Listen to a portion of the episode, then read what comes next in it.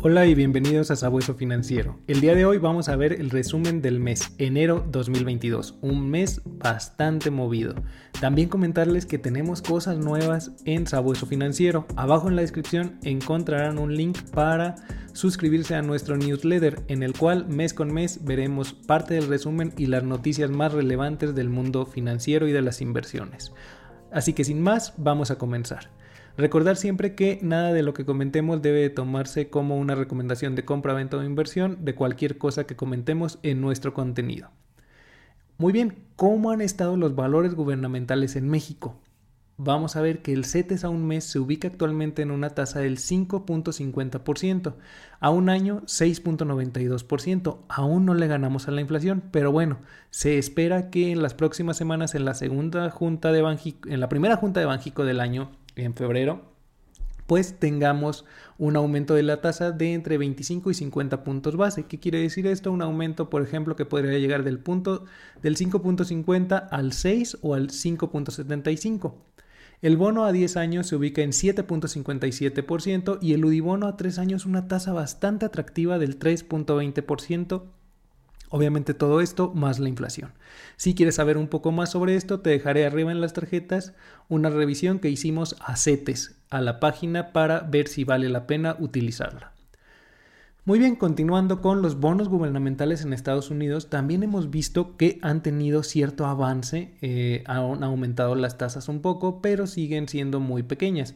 El Treasury Bill de tres meses con un 0.01% de rendimiento, eh, los bonos a 5 años 1.62%, el bono a 10 años 1.79% y el bono a 30 años una tasa del 2.11% cerrando el mes de enero. De esta manera tenemos tasas prácticamente negativas en prácticamente todos los mercados. México supera un poquito algunos bonos, pero bueno, son bonos de muy largo plazo. Ahora, en los mercados mundial, en Estados Unidos, vemos que el S&P 500 tuvo un rendimiento negativo del menos 5.86%, el Nasdaq de menos 10.06%, el Russell 2000 menos 10.74% y el Dow un menos 3.97%. Importante mencionar que a pesar de que el 31 de enero fue un día bastante verde y con buenos rendimientos, pues esto no evita todo lo que había sucedido en los días anteriores. Continuando un poco, ¿qué sucede en eh, la sustentabilidad? ¿Qué pasa? Estos índices sustentables vemos que el ESGV, que es un ETF que sigue el índice FTSE Use All Cap Choice Index, un menos 7.60%, mientras que el BTI tradicional, que no toma en consideración la parte de sustentabilidad, cayó menos, un menos 6.03%. ¿Qué nos quiere decir esto? Que a pesar de que en el largo plazo han dado, en mm, largo plazo entre comillas también, pero han dado un mejor rendimiento los índices eh, con ese sesgo a la sostenibilidad o al ESG, pues también tienen a lo mejor una mayor volatilidad. Habrá que ver cómo evoluciona esto durante los próximos meses. En cuanto a los mercados en México, el IPC un rendimiento negativo del menos 3.18%. Pero bueno, ¿qué pasa? Tuvo rendimientos mejores que Estados Unidos.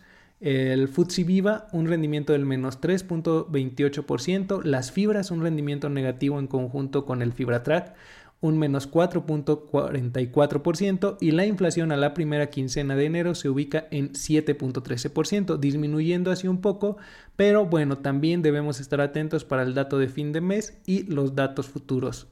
¿Qué sucederá en el año con esto? Déjame saber tu opinión. ¿Qué opinan? ¿La inflación va a seguir siendo alta o este es el año donde se controlará y regresará a una media más adecuada?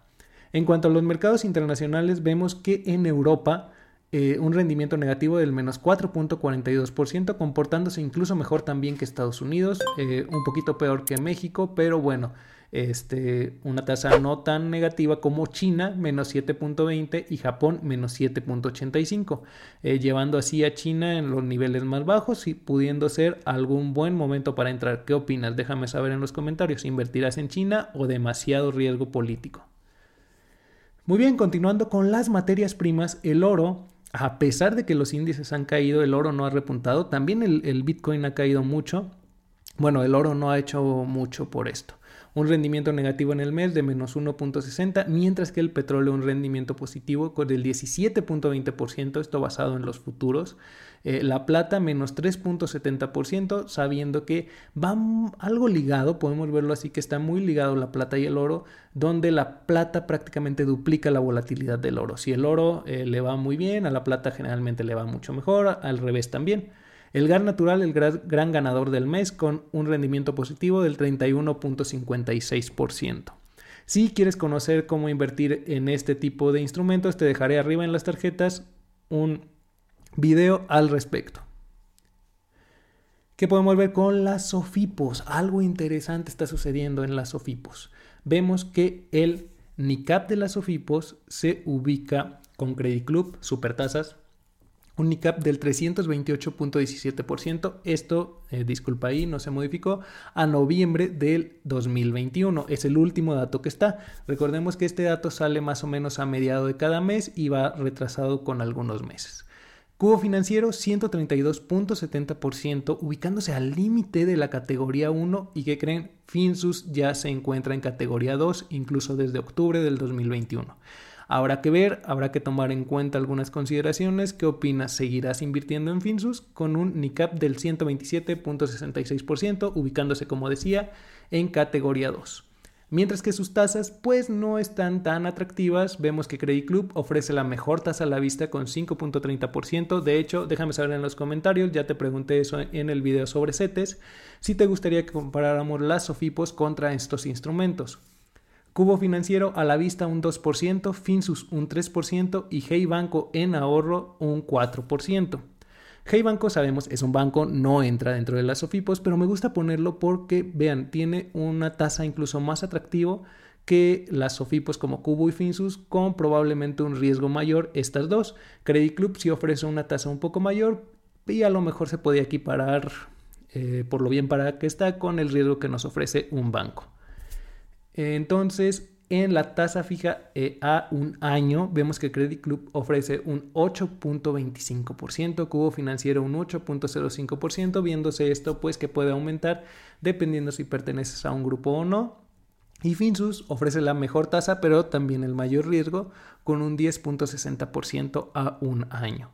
Mientras que el pagaré de Hey Banco se ubica, que es a 7 días, se ubica con una tasa de entre un 5 y un 7%. 5 si no realizas compras con tu tarjeta y 7% si realizas 6 compras. Si te gustaría conocer más sobre Hey Banco, arriba en las tarjetas te dejaré un video al respecto, así como alguna, alguna lista de reproducción con inversiones en Sofipos. Muy bien, ¿qué podemos ver a continuación? Vemos que las criptomonedas han tenido un mes bastante negativo, con Bitcoin cayendo un menos 16.47%, Ether un menos 26.63%, Litecoin un menos 24.98% y ADA un menos 19.57%. Unos momentos muy volátiles de las criptos. Déjame saber tu opinión en los comentarios. ¿Crees que se recuperarán o es el final de las criptomonedas? Déjamelo saber en los comentarios. Y hasta aquí el video de hoy. Recuerda que si te ha gustado el contenido, suscríbete, dale like, activa la campanita de notificaciones para que no te pierdas de próximos videos y compártelo con quien creas que le sea de utilidad. También te recuerdo que en la descripción de todos nuestros videos encontrarás contenido que te será de valor y utilidad para seguirte formando en el mundo de las inversiones y con el tiempo llegar a la libertad financiera. También encontrarás algunos códigos de referido que si los utilizas recibirás algunas recompensas y estarás apoyando al canal lo cual te agradezco de antemano. Muchas gracias y nos vemos en un próximo video.